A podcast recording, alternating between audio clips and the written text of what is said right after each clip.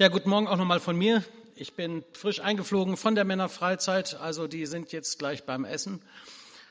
Und äh, wir haben gute Zeit dort erlebt, sehr intensive Zeiten, auch im Austausch, im Beten füreinander, miteinander war gestern Abend. Äh, wir sind zwei Stunden länger im Programm gewesen, als wir eigentlich dachten. Erst um Mitternacht äh, haben wir uns offiziell getrennt und dann ging das noch lange weiter bei einigen. Äh, also danke für euer Beten auch für diese doch sehr besondere Zeit da oben in Tossens immer wieder, wo wir rundum gut versorgt sind. Ich glaube an Gott, den Vater, den Allmächtigen, den Schöpfer des Himmels und der Erde.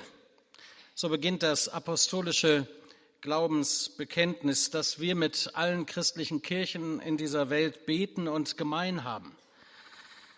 Heute geht es in unserer Predigtreihe wieder um unumstößlich, also etwas, was man nicht ablegen darf. Und ihr habt das schon herausgehört, es geht um die Schöpfung heute, ein echt großes, gewichtiges Thema. Und ich sage es gleich zu Beginn, das kann ich auch in diesen mir verbleibenden Minuten der Predigt nicht ausschöpfend in keinster Weise darstellen. Aber doch Wichtiges dazu sagen. Ähm, natürlich ist das immer wieder ein Thema, über das man auch im Detail Fragen diskutieren und reden muss. Darauf komme ich noch. Aber es ist für uns wichtig, dass wir darüber reden. Und wenn Sie unser Gast sind, wir sind also in einer Predigtreihe, das ist das dritte Thema. Am ersten Sonntag dieser Predigtreihe haben wir über die Dreieinigkeit Gottes gesprochen. Gott kommt, offenbart sich als Gott, aber in drei Persönlichkeiten, Vater, Sohn und Heiliger Geist. Dann haben wir letzte Woche über das Wort Gottes gesprochen, das für uns Maßstab und Lebenswort ist, von dem wir glauben, dass es Gottes Wort an die Menschen ist. Er hat sich in diesem Wort offenbart. Wir haben Gott, einen Gott, der redet, der uns nicht im Unklaren darüber lässt, was er mit uns und dieser Welt vorhat. Das ist sein Buch. Hier sind seine Geschichten aufgeschrieben, die uns helfen und auch in unserem Leben schreibt er Geschichte. Maßstab für unser Leben. Gott redet, Gott offenbart sich und wir tun gut daran, dieses Wort ernst zu nehmen. Über diese Offenbarung Gottes hat Markus Sobeck am letzten Sonntag gepredigt. Und heute stellen wir fest, Gott hat alles wunderbar geschaffen. Er ist der Schöpfer. Er teilt sich mit durch die Schöpfung. Er redet zu uns durch das, was er geschaffen hat. An ihr, der Schöpfung, können wir erkennen, was Gott sich gedacht hat und wie groß er ist. Und wir können staunen lernen. Vielleicht gleich mit einem Vers, den der Apostel Paulus im Römerbrief so formuliert, also an Christen in der Gemeinde in Rom schreibt. Da heißt es im Römer 1, Vers 19 und 20, Dabei wissen alle von Gott, den ersten Teil habe ich nicht mit auf die Folie gekriegt, dabei wissen alle, wissen sie alle von Gott. Gott selbst hat die Erkenntnis gegeben. Und jetzt kommt's, seit der Erschaffung der Welt haben die Menschen die Erde und den Himmel und alles gesehen, was Gott erschaffen hat, und können daran ihn, den unsichtbaren Gott, in seiner ewigen Macht und in seinem göttlichen Wesen klar erkennen. Wir können Gottes Handschrift erkennen. Er hat Spuren hinterlassen in dieser Welt, in seiner Schöpfung. Gerade heute Morgen wieder, als wir aus der Dunkelheit in die Dämmerung und dann in den beginnenden Tag und den Sonnenaufgang fuhren, Carsten Deik und ich, dann musste ich so denken, wie wunderbar ist das alles gemacht? Wie wunderbar hat Gott das alles geregelt? Wie großartig ist er, dass er uns jeden Tag wieder einen Sonnenaufgang sehen lässt oder einen Sonnenuntergang. Und wenn wir nur dafür offen sind, dann hören wir die Vogelstimmen, dann sehen wir auch in einem kleinen Gänseblümchen die Handschrift des Schöpfers. Gestern Abend hatten wir so einen besonderen Moment, auch im, in der Freizeit. Plötzlich war alles still. Wir haben äh, einen Moment gebetet und dann kam der, so ein richtiger Sturm auf. Und das war so, als ob Gott sagt, ich bin da. Und in diesem Sturm, in diesem Brausen, in diesem beeindruckensvollen Geschehen konnte man ihn erkennen. Gewaltig. Am Anfang schuf Gott Himmel und Erde. So beginnt dieses Buch, in dem Gott sich offenbart. Und das haben wir vielleicht schon mal hier und da gelesen. Ich habe eine sehr schöne Videoaufnahme von der Schöpfung gefunden. Natürlich ist die nachgemacht, logisch, nicht von der ersten Schöpfung, aber zumindest ein Versuch, das mal einzufangen in Bilder, was dort berichtet wird im Schöpfungsbericht in Genesis 1. Und das fahren wir jetzt mal ab, damit wir das mal sehen können. Am Anfang schuf Gott den Himmel und die Erde. Und die Erde war wüst und leer, und es war finster auf der Tiefe. Und Gott sprach, es werde Licht, und es ward Licht. Und Gott sah, dass das Licht gut war. Da schied Gott das Licht von der Finsternis und nannte das Licht Tag und die Finsternis Nacht. Da ward aus Abend und Morgen der erste Tag.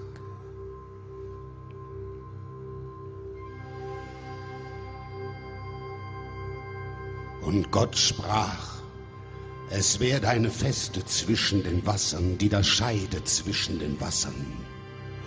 Da machte Gott die Feste und schied das Wasser unter der Feste von dem Wasser über der Feste.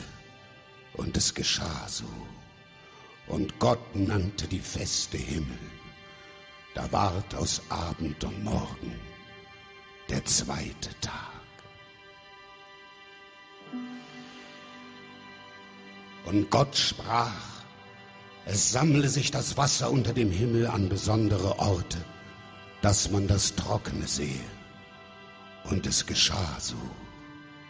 Und Gott nannte das Trockene Erde, und die Sammlung der Wasser nannte er Meer. Und Gott sah, dass es gut war. Und Gott sprach, es lasse die Erde aufgehen, Gras und Kraut, das Samen bringe, und fruchtbare Bäume auf Erden, die ein jeder nach seiner Art Früchte tragen, in denen ihr Same ist.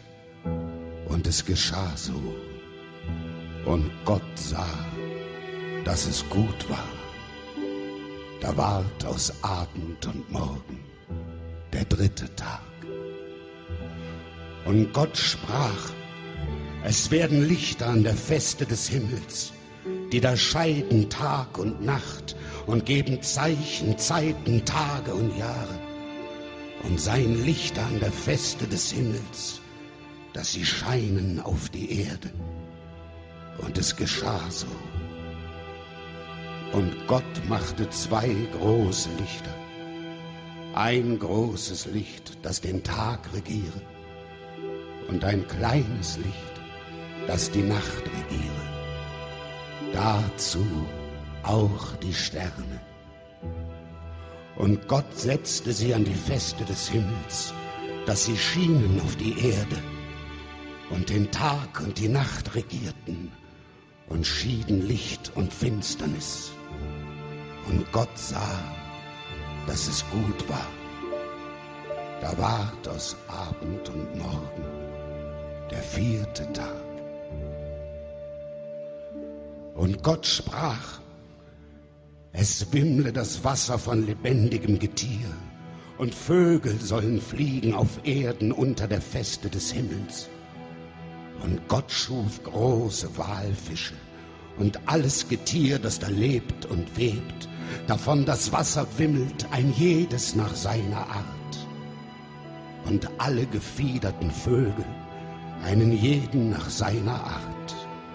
Und Gott sah, dass es gut war. Und Gott segnete sie und sprach, Seid fruchtbar und mehret euch und erfüllet das Wasser im Meer und die Vögel sollen sich mehren auf Erden. Da ward aus Abend und Morgen der fünfte Tag. Und Gott sprach, die Erde bringe hervor lebendiges Getier, ein jedes nach seiner Art, Vieh, Gewürm und Tiere des Feldes, ein jedes nach seiner Art. Und es geschah so. Und Gott sah, dass es gut war. Und Gott sprach, lasset uns Menschen machen, ein Bild, das uns gleich sei, die da herrschen über die Fische im Meer und über die Vögel unter dem Himmel und über das Vieh und über alle Tiere des Feldes und über alles Gewürm, das auf Erden kriecht. Und Gott schuf den Menschen zu seinem Bilde. Zum Bilde Gottes schuf er ihn. Und er schuf sie als Mann und Frau. Und Gott segnete sie und sprach zu ihnen, Seid fruchtbar und mehret euch und füllet die Erde und machet sie euch untertan und herrschet über die Fische im Meer und über die Vögel unter dem Himmel und über das Vieh und über alles Getier, das auf Erden kriecht. Und es geschah so. Und Gott sah an alles, was er gemacht hatte. Und siehe, es war sehr gut.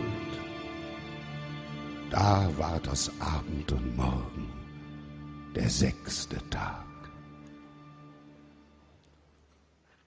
So wurden vollendet Himmel und Erde mit ihrem ganzen Heer. Und Gott segnete den siebten Tag und heiligte ihn, weil er an ihm ruhte von allen seinen Werken, die Gott geschaffen hatte. So sind Himmel und Erde geworden, zu der Zeit, da Gott, der Herr, Erde und Himmel machte.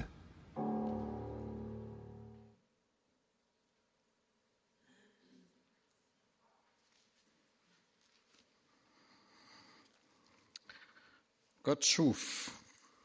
Wir reden heute über die Schöpfung. Und Gott sah an alles, was er geschaffen hatte. So lesen wir am Ende von Kapitel 1 in diesem Schöpfungsbericht, Vers 31. Gott sah an alles, was er geschaffen hatte und siehe, es war sehr gut. Das ist der Stempel, das Urteil, das Gott über der Schöpfung ausspricht. Mussten meine Konfis früher auswendig lernen und für den Test wissen. Gott hat alles wunderbar gemacht. Es war sehr gut. Wir bekennen ihn als den Schöpfer. Und damit drücken wir auch aus, dass unsere Vorstellung nicht ausreicht, uns vorstellen zu können, dass alles wirklich nur Zufall gewesen sein soll. Die Evolutionstheorie, die ja, und das muss man deutlich sagen, weil es oft anders vermittelt wird, immerhin nur eine Theorie ist, also eine Vorstellung, wie es sein könnte, wenn es Gott nicht gäbe, wenn es den Schöpfer nicht gegeben hätte. Also eine Frage nach dem, wie könnte dann alles entstanden sein? So will diese Theorie sich Gehör verschaffen und macht so manche Beobachtung. Sehr laut wird sie schon fast wie eine wissenschaftlich festgelegte Geschichte uns dargestellt, auch in den Schulbüchern dieser Welt. Aber es ist eine Theorie, die eben versucht, sich das Ganze zu erklären ohne Gott. Und um das zu glauben, muss man sicherlich genauso viel Glaubensmut aufwenden und in der Grundlage der Aussage investieren als das, was die Schöpfungsgeschichte und der biblische Schöpfungsbericht von uns abverlangt. Zu glauben, dass Gott die Welt geschaffen hat ich glaube nicht an einen großen Knall, der einfach so passiert ist, aber ich glaube an einen großen Gott. Und der hat es ordentlich knallen lassen. Ja. Als er diese Schöpfung gemacht hatte und wie er es hat knallen lassen und was wir da entdecken können und staunen können, was er gemacht hat. Und für mich ist auch im Betrachten dieser kleinen Filmseinspielung das wunderbar zu erkennen. Und die Filme, die kann man ja heute auf allen Sendern zu jeder Uhrzeit gucken, Reportagen über das Wunder der Welt oder den blauen Planeten oder wie sie alle heißen. Und mich bringt das immer zum Staunen. Und dann bekenne ich mich dazu, dass dieses alte Lied äh, in mir dann klingt. Du großer Gott, wenn ich die Welt betrachte, die du geschaffen durch dein Allmachtswort, im Refrain heißt es dann, dann jauchzt mein Herz dir, großer Herrscher, zu. Wie groß bist du, wie groß bist du. Ich glaube an Gott, den Schöpfer, der all das geschaffen hat aus einem bestimmten Grund, mit einer besonderen Absicht. Beim Anblick der Schöpfung empfinde ich so, dass eigentlich die Reaktion des Menschen nur sein kann, Anbetung, Ehrfurcht vor Gott, vor dem, der das alles gemacht hat. Er ist der Schöpfer, wir sind seine Schöpfung. Und wir tun gut daran, ihm die Ehre zu geben, die ihm gebührt. Die Schöpfung und wir sind dazu gemacht worden, um uns an ihr und ihrem Schöpfer zu freuen. Und unsere Reaktion sollte genau das ausdrücken. Lob Gottes, Anbetung, Ehr und Preis. So haben wir den Gottesdienst begonnen. Darum ist uns das Lob Gottes immer wichtig in unseren Gottesdiensten. Darum ist Anbetung einer der zentralen Werte unserer Gemeinde. Wir haben so viel Grund zu danken. Wir kennen den, der alles geschaffen hat. Und jeder Mensch ist eigentlich zur Anbetung berufen. Wir können gar nicht anders als anbeten. Und da hat der Mensch, der Gott außen vor lässt, schon ein ernstes Problem, auf das ich später noch zu sprechen komme. Also zuallererst ist für mich das Bekenntnis zu Gott, dem Schöpfer, ein Aufruf zur Anbetung stille zu werden und ihm mit Ehrfurcht zu begehen, Gottes Furcht, Gottes Ehrfurcht vor Gott zu haben. Doch die Frage ist ja im 21. Jahrhundert auch erlaubt. Ist das nicht zu naiv, Herr Pastor? Sagst du das nur, weil du das sagen musst, weil du dafür bezahlt wirst? Nein, ich glaube wirklich daran. Und ich denke, ich habe guten Grund, daran festzuhalten. Auch in der Gemeindeleitung, in der wir uns entschieden haben, diese Predigtreihe für die Gemeinde zur Verfügung zu stellen, weil wir glauben, das ist unumstößlich. Mit all der Wissenschaft, die wir heute haben, mit all der Erkenntnis auch äh, der Dinge, die wir beobachten können, bleibt es trotzdem unser unmittelbares und ähm, unmissverständliches ähm, Glauben, dass Gott der Schöpfer ist auch wenn heute vermieden wird, vom Schöpfer und der Schöpfung zu reden. Da spricht man ja eher von der Natur oder der Umwelt, äh, der Erhaltung der Umwelt. In der Schule, in den Medien, in der Wissenschaft wird nicht von Schöpfung geredet, sondern von Evolution, von einem großen Knall, von Mutation und Selektion und viele, viele Millionen Jahre Zeit, die es braucht, um das alles dann auch zumindest in dieser theoretischen Herangehensweise zu, darzustellen. Und wir reden hier von Schöpfung. Muss man als Christ noch an die Schöpfung glauben? Reicht das nicht, an Jesus zu glauben? Brauchen wir die Schöpfung? Oder ist das zur Disposition? Kann man das nicht alles ein wenig anders verstehen? Wenn ich jetzt in Detailfragen hier das Forum eröffnen würde, dann könnten wir sicherlich über einige konkrete Sachen sehr unterschiedlich diskutieren und ähm, dann wäre ich mir auch nicht sicher, ob wir alle so ein hundertprozentiges Ja zur Schöpfung hätten, zu Gott als dem Schöpfer. Aber genau darum möchte ich werben. Vielleicht auch gerade unter diesem Eindruck, dass wir sagen, das ist unumstößlich, das kann man vom christlichen Glauben, vom biblischen Glauben nicht wegnehmen. Dann fällt alles andere in sich zusammen. Es geht um die Fundamente unseres christlichen Glaubens. Die Tatsache, dass er Gott Schöpfer ist und wir seine Schöpfung gehört dazu.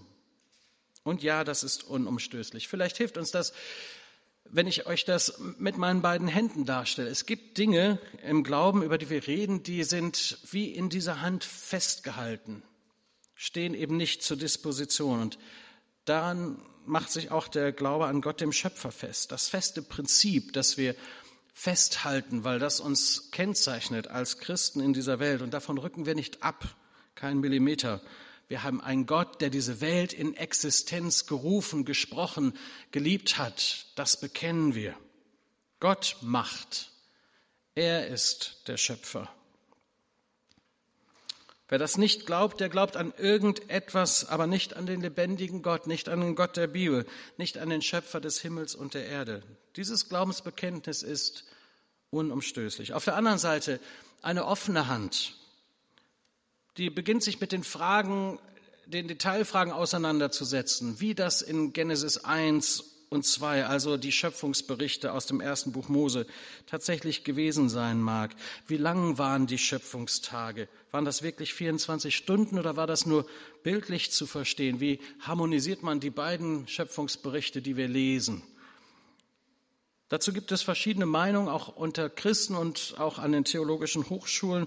Darüber diskutieren ja Hunderte von Studenten und äh, da haben beide Seiten auch gute Argumente, über Detailfragen ins Gespräch zu kommen. Aber wie gesagt, selbst wenn es nicht die eine Meinung an dieser Seite gibt und man unterschiedliche Betrachtungsweisen auch haben kann, ist es wichtig zu sagen, dass diese Seite sich niemals in Frage stellen lässt. Wichtig ist zu entscheiden oder auch zu verstehen, dass diese Fragen zweitrangig ist, sind. Sie entscheiden nicht über unseren Glauben. Und wegen dieser Fragen auf dieser Seite werden wir uns nicht zerstreiten. Da können wir herzhaft miteinander in die Diskussion einsteigen, aber wir brauchen uns nicht entzweien zu lassen. Aber hier bekennen wir, Gott ist der Schöpfer und wir sind seine Schöpfung. Alle Materie ist durch ihn gemacht. Er ist der Schöpfer, wir seine Geschöpfe. Das ist unumstößlich. Und alles andere würde auch das Ende bedeuten. Wenn das geschehen ist, wann und wo und wie lange das gedauert hat, darüber können wir reden.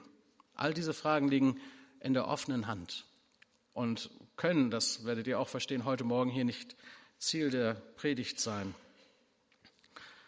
Wenn wir in die Bibel schauen, auch über den Schöpfungsbericht hinaus, dann müssen wir uns fragen, was sagt die Bibel über die Schöpfung? Und da ist es eine Beobachtung durch alle Bücher der Bibel, durch die Psalmen, durch die alten und neutestamentlichen prophetischen Worte, durch das, was Jesus sagt und wozu er sich ganz ohne Zweifel bekennt, dass er an Gott den Schöpfer glaubt und davon ausgeht, dass Gott die Welt gemacht hat.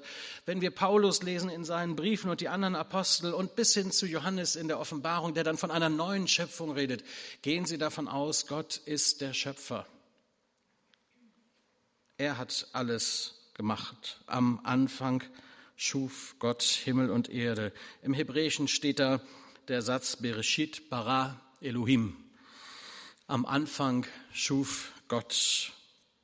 Also am Anfang steht Gott und nicht der Mensch. Und das ist vielleicht die wichtigste Lehre aus diesem Gottesdienst heute. Das ist eine wichtige Lehre, die wir behalten. Am Anfang steht Gott und nicht der Mensch. Nicht das Universum, nicht diese Welt. Am Anfang war Gott, Präexistenz, in, von Ewigkeit zu Ewigkeit, bevor irgendetwas Materielles geschaffen war, war er schon da. Er war da, bevor alles losging. Er ist Gott. Das können wir nicht mal denken. Unsere Erkenntnis ist Stückwert. Unser Denken ist zu klein, um das zu verstehen, was das eigentlich bedeutet. Und mit wem wir es hier zu tun haben. Unser Gott ist manchmal sehr klein. Wenn wir Gott erkennen als den Schöpfer, dann müssen wir anbeten und staunen. In diesem Buch der Bibel geht es um den Gott, der Himmel und Erde gemacht hat, um seine Geschichte mit der Welt und auch seine Geschichte in deinem und meinem Leben. So klein macht sich dieser große Gott. Da kann ich nur in Ehrfurcht stillehalten und ihn suchen und finden. Das Buch der Bibel will keine Abhandlung sein über wissenschaftliche Wahrheiten und Fakten. Nein, sie sagt uns, wer Gott ist und wer wir sind. Sie sagt uns, woher wir kommen und wohin wir gehen. Die Bibel offenbart das in eindrücklicher Weise. Und das macht was mit uns. Sie sagt uns, woher wir kommen und wer für alles verantwortlich ist und was unsere gesunde Einordnung in dem Ganzen ist. Der erste Satz, Bereshit bara Elohim, der kommt immer wieder in diesem ersten Kapitel der Bibel. Es ist sozusagen wie ein, ein Refrain könnte man sagen, der immer wiederkehrt in diesem Lied, in diesem, das kann man im Deutschen leider gar nicht so erkennen, in diesem wunderschönen poetischen Text, der gar nicht den Anspruch hat, wissenschaftlich Auskunft zu geben. Und Gott machte. Bereshit bara Elohim. Gott schuf, Gott sah, Gott spricht und es geschieht. Was für ein Augenblick. Das will dieser Text in erster Linie sagen. Gott ist der Handelnde. Gott macht. Gott ist der Schöpfer. Es geht nicht um Zeitangaben. Das sind Fragen, die wir heute haben. Fragen, die Menschen der Bibel nicht gestellt haben. Für sie war viel interessanter, was steht hinter der Schöpfung und was ist das große Bild. Ich glaube nicht, dass Genesis ein Fahrplan war, den man genau darstellen kann, an welchem gleich wann was jetzt genau geschehen sollte oder geschehen ist. Im Hebräischen erkennen wir, dass dieser Text aus 1. Mose 1 ein kunstvolles Gebilde der poetischen Dichtkunst war. Und das ist leider nicht ersichtlich. Ein Kunstwerk, ein Gedicht, ein Lied, vielleicht wurde es sogar so gesungen.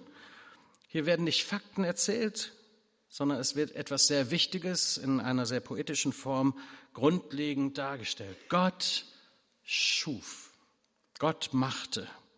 Er ruft etwas in Existenz, was vorher nicht da war. Die Welt fiel nicht einfach so vom Himmel, nein, Gott hat sie ins Leben gerufen, gesprochen, geliebt.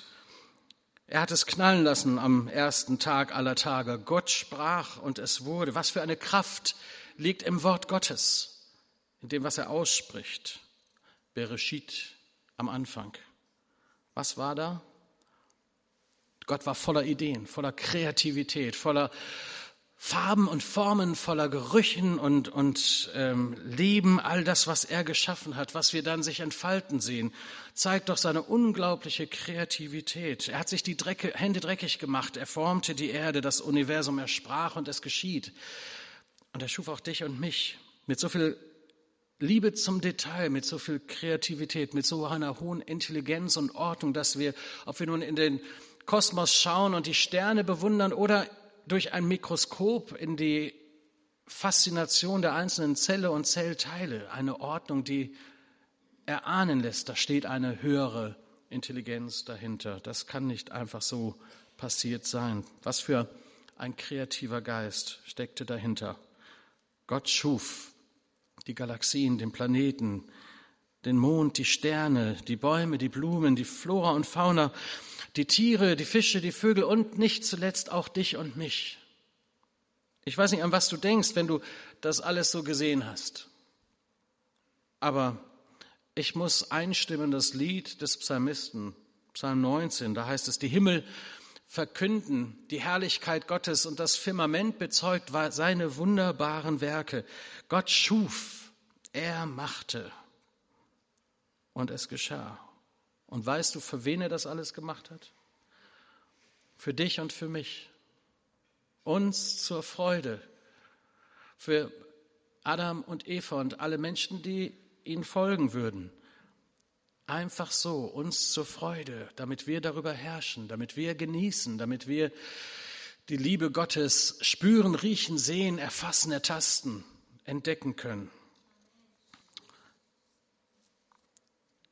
Bist du schon mal beim Grand Canyon gewesen? Amen. Das ist eine irre Geschichte. Man kommt aus der Wüste, aus der Steppe. Also ich bin mit dem Auto alleine unterwegs gewesen und habe ihn gesucht und ich dachte immer, man muss den doch dann irgendwann mal sehen. Und du fährst also da an irgendeinem großen Stauwerk vorbei, durch die Wüste, war Las Vegas vorbei und dann denkst du, jetzt muss doch der Grand Canyon irgendwann mal auftauchen. Man sieht ihn nicht. Dann sagt, zeigt dir ein Schild, du bist nur noch drei Meilen entfernt. Und du denkst, das kann nicht sein. Wo haben sie den versteckt? Und dann steigst du auf dem Parkplatz, gehst so einen kleinen Trampelpfad und guckst und plötzlich hu, ist er da. 1800 Meter tief. Du kannst ganz unten in der Schlucht den Colorado River sehen. Wow, beeindruckend. Plötzlich ist er da. Wenn man wie ein guter Freund von mir mit dem Flugzeug unterwegs ist, sieht man den wahrscheinlich eher. Aber für mich war das ein, ein echtes Aha-Erlebnis, diese wunderbare Schöpfung Gottes zu sehen. Und ich musste so denken, während alle anderen sich so unterhalten und Fotos machen, ich musste denken, oh, das hat mein Papa für mich gemacht. Das hat der große Gott, mein Gott, geschaffen, für dich und für mich. Nun brauchst du nicht nach Arizona reisen, um Gottes Größe zu entdecken, um Gottes wunderbare Schöpfung auch für dich zu entdecken. Pflück mal ein Gänseblümchen und guck dir das genauer an. Das kann den gleichen Effekt haben. Schau doch mal nach rechts und nach links. Jetzt war erst gemeint. Guck mal, ja, guck, lächel deinen Ehemann mal zum ersten Mal an oder deine Ehefrau, genau. Du sitzt neben einer wunderbaren Schöpfung des himmlischen Vaters. Jeder Mensch ist ein Original Gottes. Bei jedem Sonnenaufgang ist ja, wenn man es richtig erklären will, physikalisch völlig langweilig. Die Sonne geht ja gar nicht auf, die Erde dreht sich. Ne? Also, aber wir reden ja auch so romantisch. Ja? Die Sonne geht auf und geht unter. Und wir staunen und das macht was mit uns. Und dein Vater im Himmel, der hat das für dich gemacht. Bereshit bara Elohim. Am Anfang schuf Gott Himmel und Erde, dir und mir zur Freude, um sich zu zeigen, wie er ist, in seiner Fürsorge, in seiner väterlichen Kreativität. Nur Gott kann bara. Das kann kein anderer. Bara bedeutet etwas zu machen, ohne etwas zu haben. Wer von meinem Büro in der letzten Zeit mal vorbeigegangen ist, da ist so eine kleine Karte, wo Wissenschaftler äh, ja jetzt in der Lage sind, auch Menschen zu machen. Und dann konfrontieren sie Gott da auf dieser kleinen Karte und sagen, ja, und so, wir können das ja jetzt auch. Und dann sagt Gott, ja, könnt ihr ja versuchen, aber dann müsst ihr euch erstmal eine eigene Materie erschaffen. Also wir Menschen können immer nur nachmachen, das, was Gott kann. Gott schafft aus dem Nix creatio ex nihilo. Das hebräische Bara spricht davon, dass Gott etwas schafft, voraussetzungslos, ohne Materie, einfach nur durch sein Wort, durch seinen Willen und durch seine Kreativität. Gott ist der Schöpfer. Aus dem Nichts hat er alles gemacht. Und du bist Gottes einmalige Schöpfung. Das ist nicht unwichtig, das möchte ich dir jetzt ganz persönlich zusprechen. Vielleicht auch jetzt an dieser Stelle ein bisschen seelsorglich, mein zweiter Punkt. Du bist Gottes Schöpfung, du bist ein Original Gottes. Ein genialer Gedanke, eine Idee aus der Werkzeugkammer des Herrn aller Herren und des Königs aller Könige, geschaffen in seinem Ebenbild und doch jeder einzigartig. Was heißt das denn, dass wir geschaffen sind in Gottes Ebenbild, dass du und ich Person sind? Das hat wahrscheinlich gar nicht so viel mit Nase, Mund und Augen zu tun, denn da sind wir auch sehr unterschiedlich. Aber das hat etwas mit dem Personensein zu tun mit dem von Gott gerufen sein zu tun, von Gott ausgedacht sein zu tun. Und das gibt uns doch Wert. Mann und Frau, übrigens in gleicher Weise geschaffen im Ebenbild Gottes. Wertvoll nach Gottes Art. Ein Gegenüber für Gott, dem er sich zuwendet, den er anschaut, den er wahrnimmt und sagt, es ist so gut, dass du da bist. Du bist meine Mika, du bist mein Sven, du bist mein Herbert, du bist meine Marlene dich habe ich gewollt. Das tut doch was mit unserer Identität. Und ich muss so denken, was, was für ein grässliches Menschenbild die Evolution hergibt. Dann sind wir nämlich nur ein Produkt aus Zufall, aus viel Zeit, aus allerlei Dingen, die sich irgendwie verwoben haben und plötzlich war man da und man hat sich entwickelt Du bist von Gott gewollt. Das Weltbild der Evolution lässt Euthanasie und Selektion zu, lässt Abtreibung zu, weil das ist halt so, nur der Starke überlebt. Gott in seinem Zuspruch, dass er dich gemacht hat und gewollt hat, sagt dir, wer du wirklich bist, was deine Identität ist, geliebt, berufen, gewollt. Meine Eltern haben meinem Zwillingsbruder und mir immer ganz unabsichtlich und auch nicht bösartig gesagt, dass wir gar nicht mehr geplant waren. Ähm, die hatten schon drei Kinder und äh, mein älterer Bruder war, glaube ich, erst zwei Monate alt. Da war meine Mutter schon wieder schwanger. Und dann am Ende dieser Schwangerschaft kam raus, es sind Zwillinge. Und dann haben wir eigentlich unsere ganze Kindheit gehört, ja, ihr wart ja eigentlich nicht gewollt, aber es war auch okay, dass wir da waren. Ähm, natürlich. Und sie haben uns auch geliebt. Das haben sie uns auch gezeigt. Aber was macht, kann so ein Satz mit dir anfangen? Wenn dein Vater oder deine Mutter dir sagt, eigentlich hättest du ein Junge werden sollen, aber du bist nun ein Mädchen geworden und vielleicht bist du schon das vierte Mädchen und der Stammhalter ist nie gekommen. Das macht was mit uns. Botschaften, die in unserer Kindheit uns verunsichern, ob es gut ist, dass wir da sind, ob es richtig war, dass ich geboren worden bin. Verunsicherung, Traumata, die in meinem Leben passieren. Und dann kommt dieses Wort der Bibel, wo Gott sagt, du bist gewollt, geschaffen nach Gottes Art. Kein Zufall, keine Laune der Natur. Du bist du, Jürgen Wert singt, und das ist der Clou. Das ist Seelsorge, das ist biblische Botschaft, das ist Schöpferglaube für dich und für mich runtergebrochen.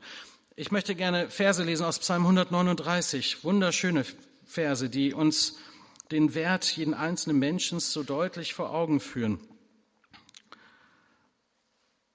Ab Vers 12, 13 möchte ich lesen. Du bist es ja auch, sagt David in seinem Psalm 139, du bist es ja auch, der meinen Körper und meine Seele erschaffen hat. Kunstvoll hast du mich gebildet im Mutterleib. Ich danke dir dafür, dass ich so wunderbar erschaffen bin und es erfüllt mich mit Ehrfurcht. Ja, das habe ich erkannt. Deine Werke sind wunderbar. Dir war ich nicht verborgen, als ich Gestalt annahm, als ich im Dunkeln erschaffen wurde, kunstvoll gebildet im tiefen Schoß der Erde. Deine Augen sahen mich schon, als mein Leben im Leib meiner Mutter entstand. Alle Tage, die noch kommen sollten, waren in deinem Buch bereits aufgeschrieben, bevor noch einer von ihnen eintraf. Unglaublich, aber wahr. Du bist ein Gedanke Gottes. Kein Betriebsfehler. Du bist gewollt. Ganz egal, was Menschen dir bisher erzählt haben. Das ist der Glaube an den Schöpfer, der dich und mich gemacht hat. Du bist wunderbar geschaffen. Gott schafft, er macht. Was ist die Alternative, wenn wir das nicht glauben? Ein letztes, was ich heute Morgen noch sagen möchte. Ein drittes, ohne den Schöpfer ist das Geschöpf bald erschöpft, hat mal jemand sehr salopp formuliert. Aber genau das passiert. Das drückt es genau aus. Ohne den Schöpfer, wenn Gott nicht der Schöpfer ist, wenn wir ihn als Schöpfer rausschmeißen, weil wir denken, das ist nicht mehr nötig, dann verliert alles seinen Sinn. Wisst ihr, was die Alternative ist? Das heißt, dass wir alles selber machen müssen.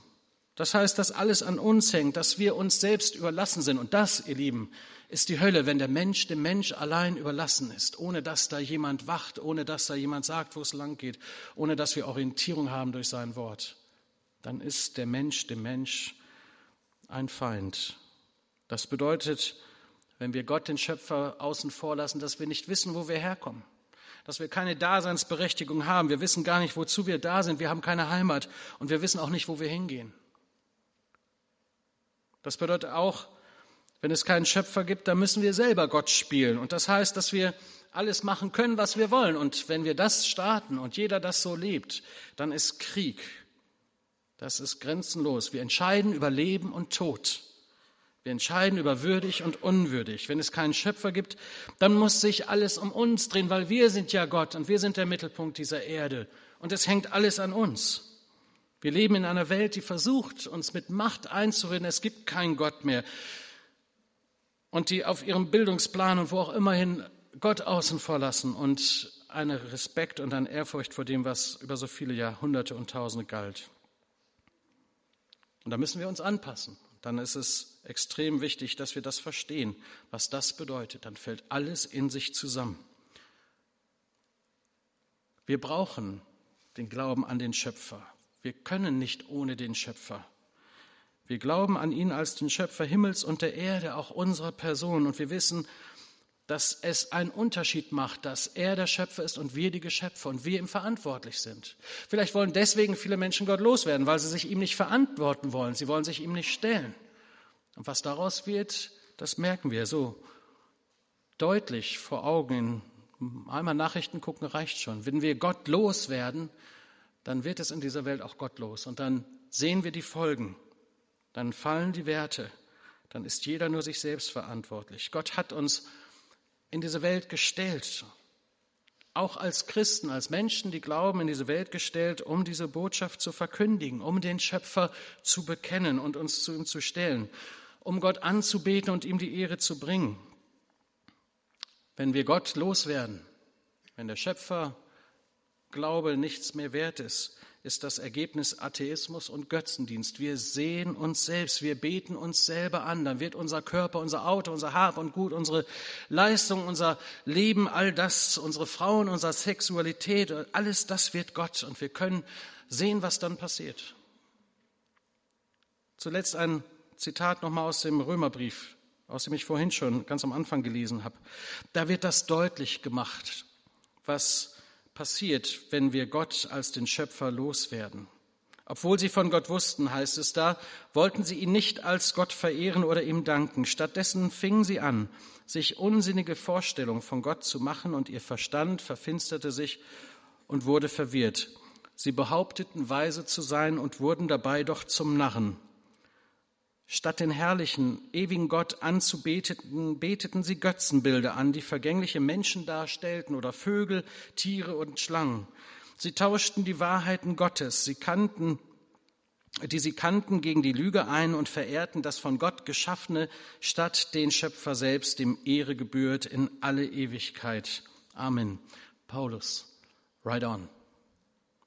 Wir müssen die Lüge entlarven. Wir können Gott, den Schöpfer, nicht einfach so von uns weisen. Wenn es keinen Schöpfergott mehr gibt, dann gibt es keinen Unterschied, dann ist alles gleichgültig. Dann ist ein Baum genauso viel wertvoll wie ein Mensch, Karriere genauso wertvoll wie ein Auto. Dann ist Religion genauso wertvoll wie das Reden von Gott im Allgemeinen. Dann ist alles in Frage gestellt. Liebe Gemeinde, liebe Brüder und Schwestern, ich glaube, dass Gott die Welt geschaffen hat, dass er dich geschaffen hat. Das gibt dir und mir Wert. Das gibt dieser Welt Wert und das macht uns auch mit unserem Auftrag, den wir in dieser Welt haben, wertvoll. Weil die Welt muss das hören. In die Lüge hinein brauchen wir diese Wahrheiten, die unumstößlich sind. Und du und ich, wenn wir daran festhalten und danach leben, werden einen Unterschied machen. Amen.